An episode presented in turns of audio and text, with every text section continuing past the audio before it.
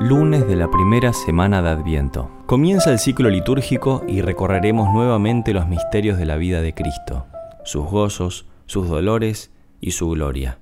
Empezaremos estos días con la expectación de su nacimiento, pasaremos después por su vida, muerte, resurrección y ascensión, hasta que llegaremos finalmente a Pentecostés, momento en que nos envía su Espíritu Santo, para así acompañarnos todos los días hasta el fin del mundo. Sabemos que esta repetición anual de los misterios es mucho más que un recuerdo piadoso.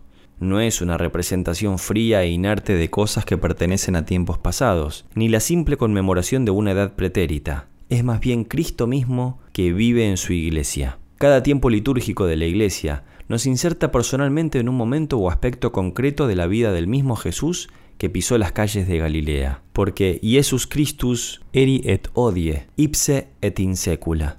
Jesucristo continúa vivo en la tierra y nosotros podemos conocerlo y amarlo, incluso más, podemos vivir en Él. En estos días de Adviento, en concreto, vivimos realmente la expectación del Mesías. Ya está a punto de llegar su hora, sus días no tardarán, repite la Iglesia. Una vez más, Jesús viene a nuestro mundo, se hace presente en nuestras vidas. Viene con el deseo de caminar junto a nosotros por los senderos de la historia, él quiere que le hagamos partícipe de nuestras alegrías, que le confiemos nuestras penas. Desea poder consolarnos y darnos la fuerza necesaria para llevar adelante la misión de cada día. Podemos agradecerle este aspecto de su vida que viviremos estos días, que Dios se haya hecho hombre para que nosotros podamos ser hijos de Dios y para contar con su compañía.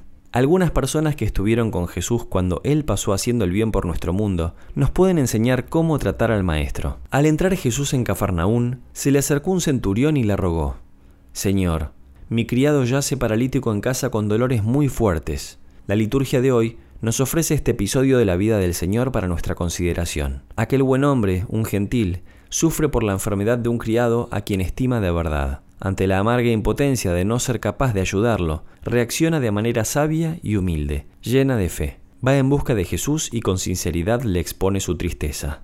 No es necesario que pida nada, le basta con contarle su situación, con abrir su alma.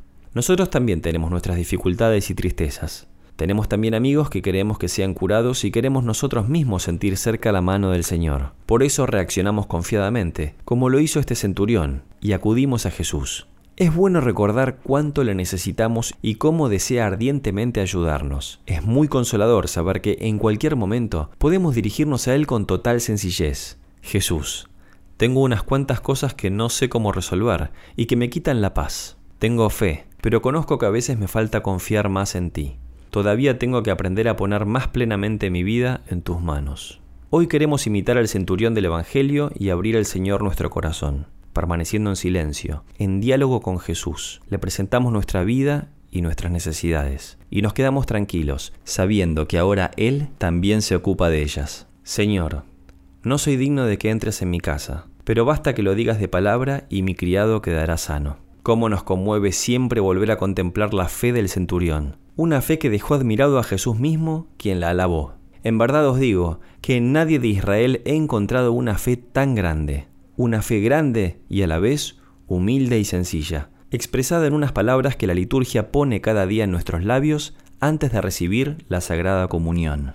Nosotros podemos acercarnos diariamente a Jesús en la Eucaristía, y nos gustaría hacerlo con la misma confianza en el poder del Señor y con la misma humildad que observamos en este personaje del Evangelio. No comprendo, decía San José María, cómo se puede vivir cristianamente sin sentir la necesidad de una amistad constante con Jesús en la palabra y en el pan, en la oración y en la Eucaristía. Y entiendo muy bien que, a lo largo de los siglos, las sucesivas generaciones de fieles hayan ido concretando esa piedad eucarística unas veces con prácticas multitudinarias, profesando públicamente su fe, otras con gestos silenciosos y callados, en la sacra paz del templo o en la intimidad del corazón. En la Eucaristía y en la intimidad del corazón podemos alimentar nuestra amistad con Jesús. Él está siempre a nuestro lado para ayudarnos con su gracia, alegrarnos con su presencia y darnos a conocer su amor por nosotros. Aunque a veces no podamos acercarnos físicamente a Jesús sacramentado, siempre podemos encontrarnos con Dios al recogernos en el silencio de nuestro corazón,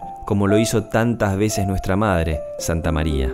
En el umbral de este año litúrgico que comienza, podemos pedirle a ella su compañía para adentrarnos en cada momento de la vida de su Hijo.